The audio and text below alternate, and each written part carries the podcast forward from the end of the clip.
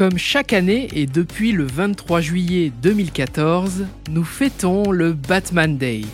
Programmé le 17 septembre en 2022, le Chevalier Noir de Gotham vient combattre le crime tout de suite sur Radio Topside. Face au succès de Superman, Bob Kane et Bill Finger ont créé l'homme chauve-souris en 1939, sous le label DC Comics. Rapidement, toute une mythologie se tisse autour de ce personnage. Alors qu'il n'est qu'un enfant, Bruce Wayne assiste à l'assassinat de ses parents par un malfrat dans une ruelle de Gotham City. Seul héritier de Wayne Enterprise, il va alors endosser la cape de la chauve-souris pour combattre le crime. On peut d'ailleurs considérer que pendant longtemps, son identité publique de Bruce Wayne n'était qu'une façade, et qu'à l'inverse des autres super-héros, le personnage de Batman était le vrai visage du milliardaire. Ce trait de personnalité apportera l'attrait du grand public pour ce personnage sombre et torturé. Faute de super pouvoir, Batman doit compenser, ce qui n'est pas compliqué quand on est un milliardaire. Ainsi, il dispose d'un arsenal de haute technologie, que ce soit la Batcave ou la Batmobile. Son costume est d'ailleurs une prouesse technologique qu'il doit à son employé de Wayne Enterprise, Lucius Fox.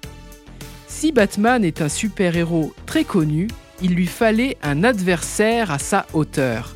Si on peut citer l'homme mystère, le pingouin ou encore Poison Ivy, c'est bien évidemment le Joker qui est son némésis.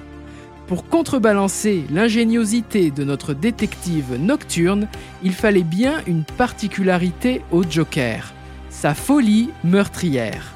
Et ce triste personnage a éprouvé notre chauve-souris.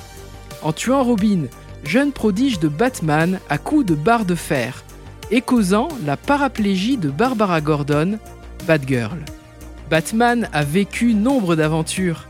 Si l'on devait citer un premier temps fort, eh bien ce serait Batman année 1, qui revoit les origines du personnage en 1987 par Frank Miller, renforçant pour l'occasion le côté sombre du Chevalier Noir de Gotham. La saga Nightfall des années 90 voit Batman se faire briser physiquement et psychologiquement par Bane.